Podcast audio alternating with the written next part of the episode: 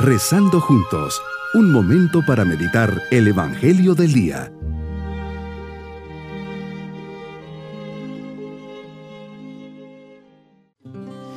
Abramos nuestro corazón al Señor que viene y nos quiere bendecir en este primer viernes de Adviento. Con la mirada puesta en su llegada, digámosle, Señor, sé que estás por venir y estoy a tu espera. Vienes para estar conmigo, yo también deseo acompañarte que mi esperanza se dirija hacia ti en esta Navidad y me concentre en lo que es esencial, prepararme para celebrar tu nacimiento.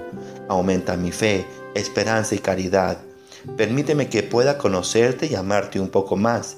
Llena mi corazón del deseo de que muchas almas alcancen la salvación y así tu reino se extienda por todos los rincones. Meditemos en el Evangelio de San Mateo capítulo 9 versículos 27 al 31. Señor, sales de Cafarnaúm y dos ciegos te siguen, y más aún te gritan. No te han visto nunca, pero han oído hablar mucho de ti. Hijo de David, te gritan, compadécete de nosotros. Al entrar en la casa se te acercaron y les preguntas, ¿creen que puedo hacerlo? Ellos te contestaron, sí, Señor. Estos dos ciegos te seguían esperando su oportunidad. Sin duda habían escuchado de los prodigios que realizabas, Sabían que a ellos también les podía alcanzar tu fuerza sanadora. Y esto les impulsó a tocar a la puerta de tu corazón y misericordia. No podían ver con los ojos físicos, pero la confianza y el abandono en ti les abre los ojos del Espíritu, dándoles la claridad de la fe. Y un conocimiento tuyo profundo y verdadero que les hace decir ten compasión de nosotros. Qué experiencia tan importante y necesaria en la propia vida. Señor, les conoces bien y por eso les haces esta pregunta. ¿Creen que puedo hacerlo?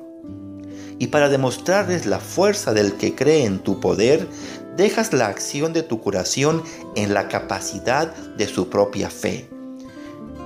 Que les suceda conforme a su fe. Y se les abrieron los ojos. Tu camino de sanación implica también su prueba.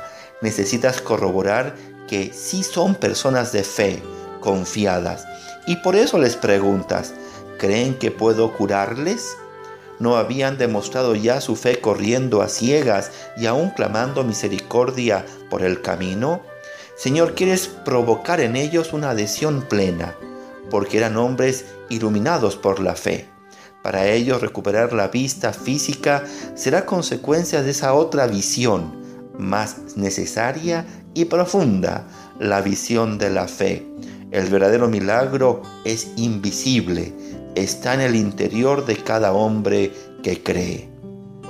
La gente de hoy vive angustiada porque no ha sabido distinguir los límites de su acción. Se creen todos poderosos y no saben dejarte actuar y esto se debe principalmente a una gran falta de fe.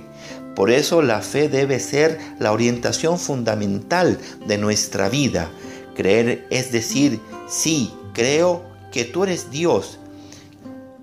Creo que te has encarnado, que moriste por mí y estás presente entre nosotros.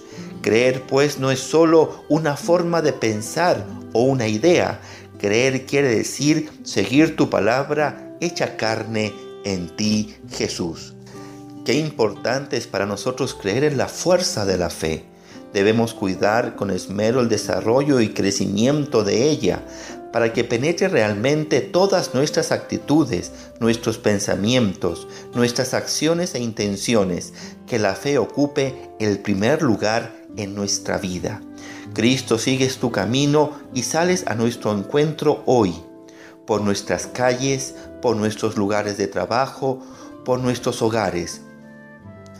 Cuántas cegueras, preocupaciones, desilusiones, enfermedades, injusticias, esfuerzos, buenos deseos nos hacen caminar en la soledad de la oscuridad. Cristo, hoy te has fijado en mí y me has invitado a quedarme contigo la certeza de este seguimiento constante de ti en cualquier momento y lugar de mi vida me debe llevar al conocimiento íntimo y profundo de tu persona. De ahí brota la alegría de poder decir, Señor, ten misericordia de mí, sáname. Mi propósito en este día es salir al encuentro de Cristo y pedirle que sane mis cegueras, miedos, temores, frustraciones, engaños y me deje ver en Él la verdad que tanto busco, verdad que está llamada a hacerme libre. Si siento que no veo bien, iré al oftalmólogo divino para que me calibre los lentes de mi fe. Mis queridos niños, Jesús se encuentra con dos cieguitos. Ellos se acercan a Jesús confiados que bajo su poder van a poder ver. Y así es. Confían, se abandonan y creen.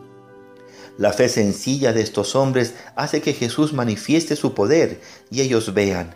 Jesús sana los corazones obscurecidos por el mal y el egoísmo.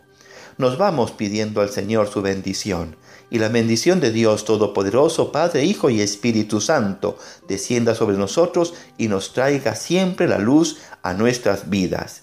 Bonito día. Hemos rezado junto con el Padre Denis Doren, Legionario de Cristo.